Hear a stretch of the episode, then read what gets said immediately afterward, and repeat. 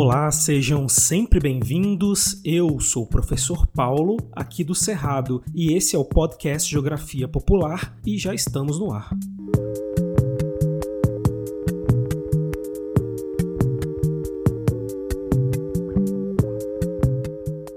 Já tô chegando aqui para mais uma aula com vocês. Espero que estejam todos e todas muito bem por aí na medida do possível, né? É sempre bom ressaltar isso nesses tempos, mas não vamos deixar o baixo astral vencer, jamais. Vamos separar esses minutinhos aqui para a gente esquecer dos problemas e juntos aprender um pouco mais sobre o nosso planeta, sobre a nossa sociedade. Eu só não sei se isso vai ajudar muito, né? Mas na aula de hoje, vamos aprofundar os nossos estudos sobre o nosso querido planeta, a Terra. Há algumas semanas atrás, aqui no curso, eu gravei uma aula sobre as camadas da Terra, a crosta, o manto, o núcleo. Lembrando que sempre quando eu falo de aulas anteriores, eu deixo essas aulas aqui na descrição para vocês acompanharem, se quiserem. A gente sempre está avançando nas matérias e essas aulas são pré-requisitos para vocês entenderem melhor as aulas mais avançadas. No entanto, eu sempre procuro fazer revisões para vocês não perderem nada e fixarem melhor esses saberes. Mas enfim, voltando aqui, eu estava falando dessa aula sobre as camadas da Terra. E dessas três camadas do nosso planeta, nós daremos ênfase agora à crosta terrestre. Isso porque é na crosta onde a vida se desenvolve, é onde nós vivemos e onde acontecem a grande maioria dos fenômenos geográficos. Portanto, nós temos que aprofundar os nossos estudos sobre essa camada superficial do nosso planeta, que a partir de agora nós vamos chamar também de litosfera. Se liga aqui, litosfera então é a camada superficial de rochas sólidas que cobre o nosso planeta. As cidades, o campo, os ecossistemas estão todos localizados na litosfera terrestre. Então, nosso objetivo hoje é fazer com que vocês compreendam a dinâmica da crosta terrestre, ou melhor, a dinâmica da litosfera. Muitos de nós pode ter a ideia de que a superfície terrestre rochosa do nosso planeta seja algo estático, eterno. Só que não, não é assim que funciona. A nossa litosfera tem movimento e eu vou explicar essa dinâmica para vocês agora, apresentando duas teorias científicas que lá no longínquo século XX tentaram desvendar as características da superfície terrestre, sendo elas a teoria da deriva continental e a teoria das placas tectônicas. Ao estudar esse assunto, a dinâmica da superfície terrestre, eu espero que vocês entendam por que acontecem terremotos, tsunamis, vulcões e até a formação de montanhas. Tudo isso você vai aprender nessa matéria. Então, vamos nessa?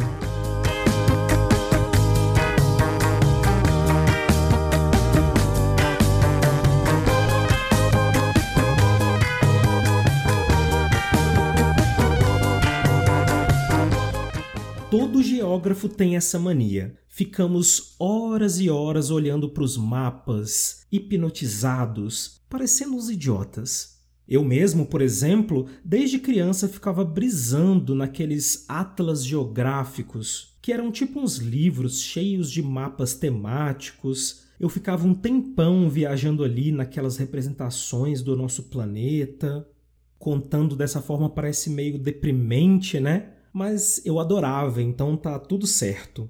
E lá na Alemanha do final do século XIX, início do século XX, existia um geógrafo geofísico que também gostava de ficar observando os mapas. Nenhuma surpresa, né?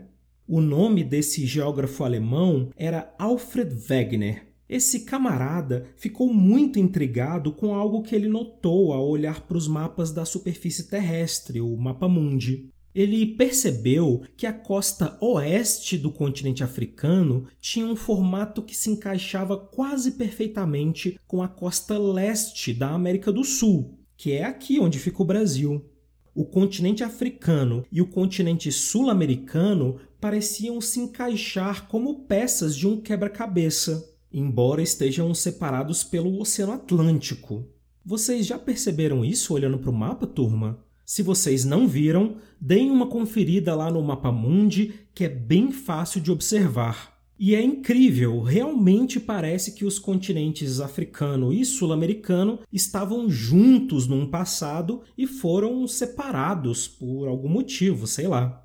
Essa suposta coincidência, coloquem aspas aí, fez o Alfred Wegener propor uma ideia de que no passado remoto do nosso planeta, os continentes estavam todos juntos, todos encaixados, e com o passar do tempo eles foram se separando até estarem na configuração atual dos continentes. Essa ideia foi chamada por ele de deriva continental. Esse nome parece estranho, né? Mas essa palavra deriva é um termo náutico, ou seja, quando um barco está à deriva, significa que o barco está vagando sem rumo, perdido, sem controle. Nessa analogia, a deriva continental trazia a ideia de que os continentes do nosso planeta estariam se movimentando, vagando pela superfície de maneira aleatória.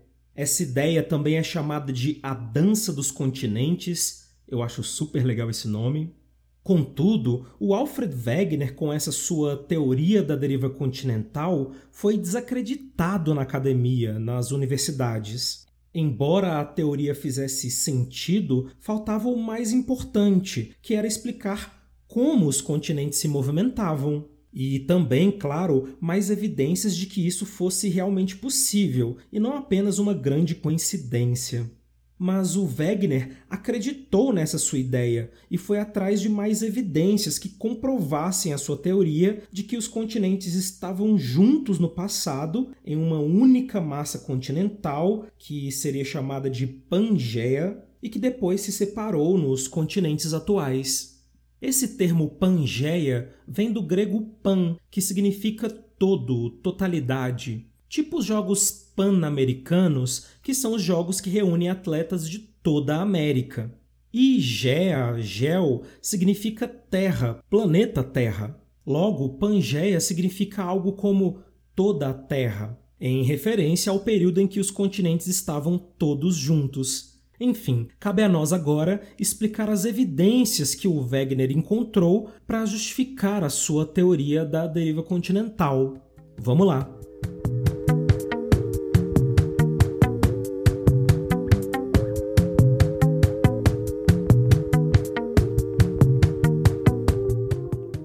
Geógrafo Alfred Wegener propôs que os continentes se movimentavam. E, para chegar a essa conclusão, ele levou em consideração algumas evidências coletadas em suas pesquisas. E eu gostaria de destacar três evidências com vocês nessa aula, as mais importantes, né? Sendo elas: 1. Um, o encaixe de alguns continentes que hoje estão separados.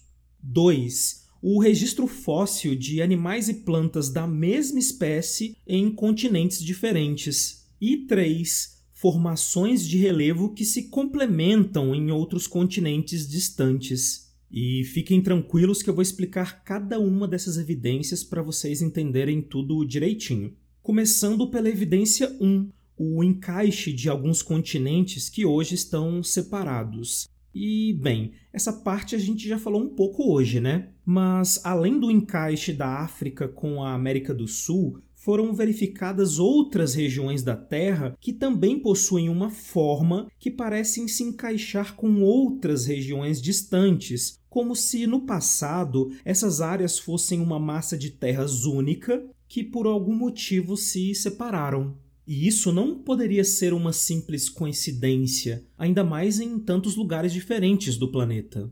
E para somar a essa hipótese, temos a evidência 2, que foi a descoberta de fósseis de animais e plantas da mesma espécie em continentes diferentes. E aqui eu vou ter que abrir um parênteses para explicar o porquê isso é estranho e chama atenção. Vejam, nos ecossistemas atuais, nós temos estimulado pela evolução o desenvolvimento de espécies diferentes em cada região do planeta. espécies adaptadas para viver no habitat específico onde estão inseridas. Então, se a gente pega a família dos felinos, por exemplo, eles estão presentes em vários continentes. Tem felino na Ásia, na África, nas Américas. Porém, em cada região vai se desenvolver uma espécie de felino diferente. Dessa forma, aqui na América do Sul, a gente vai ter a onça e a jaguatirica, por exemplo, como representantes dos felinos. Já na África, os felinos serão de outras espécies, como leões, leopardos. Na Ásia, você vai ter os tigres, né? Todos eles são felinos, mas de espécies diferentes em cada região. E é assim que funciona, gente. Você não vai ver onças na África, nem tigres nas Américas ou pumas na Ásia. Cada espécie pertence a uma região com características próprias. E o mesmo vale para ursos, baleias, insetos, o que for. Eu estou falando tudo isso para a gente entender a força dessa segunda evidência. Então aconteceu o seguinte: os pesquisadores acharam um fóssil muito antigo, de milhões de anos atrás, de uma espécie de lagarto na Argentina, aqui na América. E também acharam um fóssil dessa mesma espécie de lagarto, datado da mesma época, só que na região sul do continente africano. E isso não faz sentido, sabemos que é quase impossível ter uma mesma espécie em continentes tão distantes, separados pelo Oceano Atlântico. Sobretudo em se tratando de uma espécie de lagarto que não nada, não voa. Nesse sentido, a explicação possível era que os continentes estavam juntos. Essa espécie de lagarto vivia nessa região, nessa única região, morreram ali também e milhares de anos depois, esse continente se separou em dois, formando a América e a África. E esse, vamos chamar assim de cemitério de lagartos, foi dividido, e uma parte dos restos desses seres ficou na África e a outra parte ficou na América. Deu para pegar a ideia, gente? E essa situação também foi observada com outras espécies de animais e até de plantas, indicando que no passado as regiões do planeta estavam conectadas em uma região única, a tal Pangeia que já falamos aqui na aula hoje. Eu suponho que alguns de vocês podem argumentar que esses animais poderiam ter migrado para esses outros continentes, sei lá, flutuando em troncos, à deriva. A gente vê até isso hoje em dia, né? Ou ainda que as plantas podem ter se espalhado em outros continentes por ação de aves migratórias, tipo uma ave come uma semente em um continente e migra para outro continente. Chegando lá, a semente pode ser depositada pelas fezes, enfim. Tudo isso é possível, mas é muito pouco provável considerando o que observamos nos ecossistemas atuais. E fica mais improvável ainda quando a gente soma a terceira e última evidência que eu trouxe para vocês hoje, que são as formas de relevo semelhantes e que se completam em continentes diferentes. Essa, para mim, é uma das evidências mais impactantes da deriva continental, e eu vou tentar explicar da maneira mais didática possível. Então, raciocina aqui comigo. Lá na cidade do Rio de Janeiro e região, nós encontramos um tipo de relevo bem específico, que são as formações de pão de açúcar. Até quem nunca foi no Rio certamente já viu essas formações em imagens, novelas. O pão de açúcar é o relevo que caracteriza a cidade maravilhosa. São aqueles morros formados por um bloco único de granito, bem lisinho, redondinho, quase sem vegetação, tipo o Morro da Urca e o próprio Pão de Açúcar, que dá nome a essas formações. É um cartão postal da cidade, onde tem um bondinho e tal. Enfim, esse relevo é muito específico e bem raro, inclusive. Sabendo disso, um experimento foi feito pelos pesquisadores. Então, se a gente considerar que é verdade que os continentes estavam grudados no passado, que a África e a América do Sul estavam juntas, nesse caso, a região onde hoje é o Rio de Janeiro estaria grudado com qual região da África? Os pesquisadores pegaram os mapas dos dois continentes, grudaram um no outro. Como eu já disse, eles têm um formato que se encaixa, né? tipo um quebra-cabeça e quando os dois continentes estavam encaixados, O Rio de Janeiro estava grudado no que hoje é o país Angola, na África. E se no Rio de Janeiro existe essa formação super antiga que são os morros de Pão de Açúcar, esse relevo também deveria existir na Angola, já que no passado era tudo a mesma região. E dito e feito, turma, lá na Angola tem o relevo Pão de Açúcar, inclusive da mesma idade, da mesma composição e mesma formação. Ou seja, o relevo se formou quando os continentes estavam juntos e quando se separaram, parte dessa formação geológica dos pães de açúcar ficou aqui na América do Sul, no Rio de Janeiro, e a outra parte ficou na África, na Angola. Esses relevos que parecem se completar em outros continentes foram observados também em outras situações, em outras regiões. E essa é uma evidência muito forte, porque a mesma espécie de animal ou de plantas em dois continentes poderia ser explicado, como falamos aqui, por alguma migração maluca. Mas montanha, morro, serra não anda, não nada. Portanto, a única explicação era que os continentes estavam juntos no passado e depois se separaram. A teoria da deriva continental parecia estar provada, mas só parecia.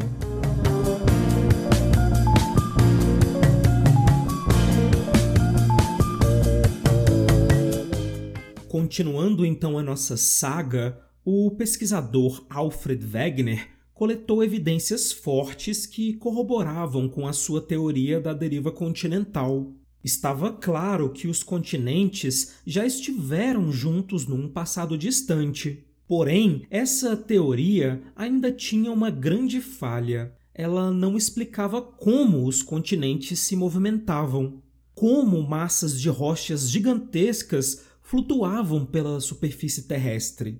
O próprio Wegener morreu sem conseguir explicar isso, mas a ideia dele já estava no ar e outros pesquisadores continuaram a investigação. E só recentemente, nos anos 1960, conseguimos finalmente desvendar esse mistério. E isso foi feito com a apresentação da teoria das placas tectônicas, formulada inicialmente pelo geólogo canadense Tuzo Wilson. A teoria das placas tectônicas propõe que não são os continentes que se movimentam, mas sim as placas tectônicas. A nossa crosta terrestre, a superfície do planeta, é formada por 12 placas tectônicas e os continentes se localizam em cima dessas placas. Nós, aqui no Brasil, por exemplo, estamos sobre uma placa chamada de placa sul-americana, que pega toda a América do Sul e metade do Oceano Atlântico Sul. Portanto, são essas placas tectônicas que se movimentam de maneira aleatória. Mas o grande mistério da aula é como essas placas tectônicas e, por consequência, os continentes se movimentam. Como? E a resposta está no calor das entranhas do interior do nosso planeta. Logo abaixo da crosta terrestre, nós temos o manto terrestre, uma estrutura muito quente formada basicamente por magma, que é aquele material liberado pelos vulcões, a lava. O magma tem uma consistência líquido-pastosa, que nas geociências nós chamamos de consistência plástica. E no interior do nosso planeta, esse magma superaquecido se agita e se movimenta, formando as correntes de convecção. Quem acompanha o nosso curso aqui já ouviu falar de correntes de convecção. Esse termo já apareceu em outras aulas, mas ele é tão importante que eu vou até explicar novamente para vocês. As correntes de convecção explicam a chuva, os ventos, as correntes marítimas e também explicam como as placas tectônicas se movimentam. Então vocês têm que saber esse conceito. Vamos lá. As correntes de convecção são um fenômeno da termodinâmica que explica o movimento dos fluidos. Lembrando que fluidos são gases e líquidos. E o movimento desses fluidos funciona da seguinte maneira: quando a gente esquenta um fluido, ele fica menos denso e tende a subir. Já quando o fluido resfria, ele fica mais denso e tende a descer. Então, quente sobe, frio desce. Eu gosto sempre de usar o exemplo daqueles balões de ar quente que a gente fica naquela cestinha e sai voando por aí. Vocês sabem, né? Então, para voar, vocês já devem ter visto, o pessoal esquenta o ar dentro do balão. Liga-se uma chama na boca do balão que vai esquentando o ar lá dentro, e nós já vimos que o fluido quente, no caso o ar quente, tende a subir e o balão começa a levantar voo. E para descer, o balão usa a mesma ideia. Basta você desligar a chama do balão, o ar vai começar a esfriar e vocês já sabem, né? Os fluidos mais frios tendem a descer e o balão retorna ao solo. Resumindo a ópera, as correntes de convecção se comportam dessa maneira. O que é quente tende a subir e o que é frio tende a descer. Agora, eu imagino que vocês estão se perguntando aí o que isso tem a ver com o movimento das placas tectônicas, certo? E tem tudo a ver, turma. Vamos entender essa parte para finalizar a aula.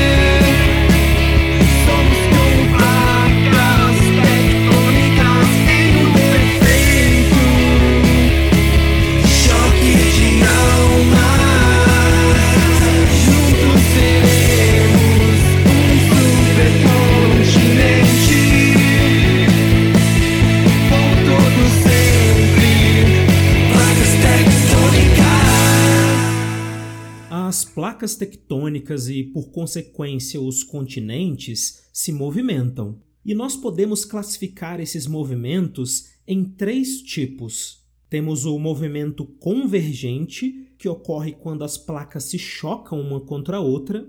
Há também o movimento divergente, onde ocorre o afastamento das placas. E, finalmente, o movimento transcorrente, quando as placas deslizam lateralmente uma com a outra. Esse movimento de placas, que vamos chamar de tectonismo, tectonismo é o movimento das placas tectônicas, é gerado por forças internas do nosso planeta. O movimento das placas ocorre a partir das correntes de convecção do manto terrestre. E agora eu quero explicar para vocês como essa dinâmica acontece. Bora lá! O magma do manto terrestre, que é essa camada que fica entre o núcleo e a crosta, se movimenta em forma de correntes de magma. Dessa maneira, o magma próximo ao núcleo aquece muito, afinal, o núcleo é a parte mais quente da Terra, com temperaturas de mais ou menos 6 mil graus Celsius. Então, o magma próximo ao núcleo aquece e nós já aprendemos que os fluidos quentes sempre sobem, não é mesmo? Logo, o magma aquecido se desloca para cima em direção à crosta. Só que chegando próximo à crosta, o magma começa a resfriar, porque a crosta terrestre é a parte mais fria do planeta. E aí esse material mais frio tende a descer. Portanto, turma, o magma fica fazendo esse movimento circular de convecção, nessa ciranda eterna. O magma chega perto do núcleo, esquenta e sobe. Lá em cima, nas camadas superiores do manto, o magma se resfria e desce em direção ao núcleo novamente. E aí o magma esquenta de novo e sobe, depois resfria e desce e assim por diante. O magma sobe desce, sobe desce, é tipo um baile funk no interior do nosso planeta. Esse movimento circular do magma, as correntes de convecção magmáticas pressionam empurram as placas tectônicas da crosta, fazendo com que elas se movimentem. Quando ocorre o tectonismo, ou seja, o movimento das placas, nós sentimos através dos terremotos. Há um tremor de terra durante poucos segundos quando as placas se movem. As placas tectônicas se deslocam apenas alguns poucos centímetros por ano em geral. A nossa placa, por exemplo, que estamos em cima dela, se move aproximadamente 3 centímetros por ano em direção a oeste. A cada ano a gente fica centímetros mais longe da África. Parece pouco, mas quando a gente considera que isso acontece há milhões de anos, podemos compreender a dança dos continentes. A superfície terrestre é dinâmica. Os continentes já estiveram juntos, depois se separaram, provavelmente se juntarão de novo no futuro. Isso porque as placas ainda estão se movimentando. O magma continua agitado no interior do nosso planeta, criando pressões que movimentam as placas tectônicas. Aqui no Brasil, a gente sente muito pouco o tectonismo porque nosso país está localizado bem no centro de uma placa tectônica. E os terremotos e vulcões decorrentes do tectonismo só são percebidos ou só são percebidos com mais clareza nas bordas das placas, onde uma placa encosta na outra. E para nossa sorte, nós estamos bem longe dessas áreas de contato de placa.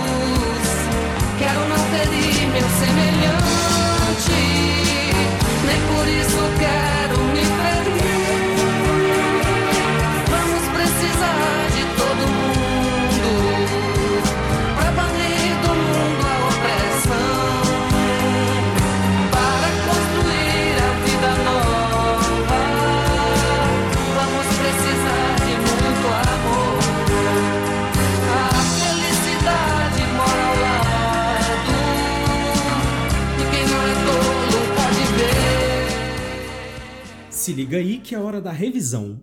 Nós vimos na aula de hoje, turma, que a Terra é dinâmica. Aprendemos que a superfície terrestre é composta por 12 placas tectônicas que se encaixam formando a litosfera.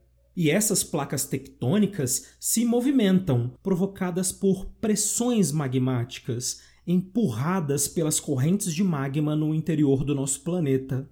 É verdade que as placas tectônicas se movimentam apenas pouquíssimos centímetros por ano. Mas quando a gente põe em perspectiva os milhares e milhões de anos de história da Terra, conseguimos perceber um movimento, a dança dos continentes, que parecem flutuar pela superfície da Terra. Os continentes estavam configurados em outras posições no passado e estarão em outras posições no futuro. E para finalizar a aula, eu gostaria de destacar ainda que o movimento das placas tectônicas gera fenômenos como os terremotos, tsunamis, formação de vulcões e também a formação das cadeias de montanhas.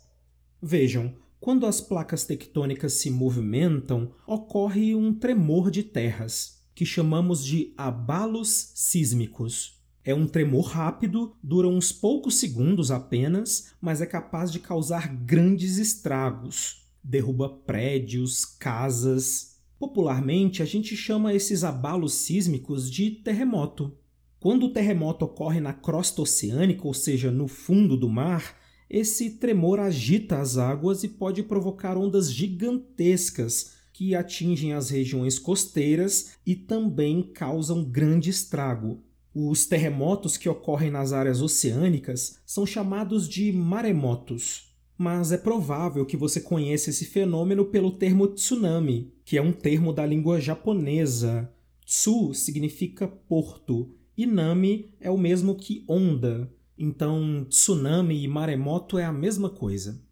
Os terremotos e maremotos são raros aqui no Brasil. Isso porque esses tremores provocados pelo movimento das placas tectônicas são mais intensos nas áreas de contato de placas, ou seja, onde uma placa está encostando na outra. O território brasileiro está localizado bem no centro, no meio de uma placa, longe das áreas de contato que ficam nas bordas da placa. Nessas áreas onde uma placa encosta na outra, existem algumas brechas que chamamos de falhas tectônicas, ou rift, que é o termo em inglês. E por essas falhas, o magma do interior da Terra consegue passar e é expelido para a superfície. Esse derramamento de magma das profundezas do planeta é o vulcanismo. Assim como os terremotos e maremotos, os vulcões vão se concentrar nessa área de contato de placas. E é por isso que o Brasil não tem vulcões ativos, pois, como eu disse, nós estamos no meio de uma placa, longe das áreas de contato. E agradeça por estarmos nessa posição, pois nos livramos desses eventos catastróficos. Pelo menos desses, né? Além de concentrar terremotos e vulcões, essas áreas de contato de placas também formam cadeias de montanhas. Quando as placas tectônicas deslizam umas sobre as outras, quando há colisões tectônicas, as placas se deformam, se dobram e se erguem, formando relevos muito altos que são chamados de montanhas. E adivinhem, o Brasil não tem esses relevos altos, porque nós não estamos nas áreas de contato das placas, e sim no meio de uma placa. Eu imagino que tenham ficado algumas dúvidas, mas eu lembro que estamos apenas nas primeiras aulas desse tema, que é o estudo da litosfera. Eu ainda vou falar mais sobre a formação de montanhas nas aulas de relevo. Vou explicar tudo em mais detalhes para vocês. E também vou fazer uma aula só sobre terremotos e vulcões, detalhando mais esses fenômenos que não são comuns aqui para gente, né? O nosso objetivo hoje era explicar como as placas tectônicas se movimentam, o movimento dos continentes, e eu espero que vocês tenham entendido. Eu já vou ficando por aqui, turma, e deixo beijos e abraços geográficos. Espero todos e todas vocês na próxima aula, hein? Tchau! No próximo mergulho que eu for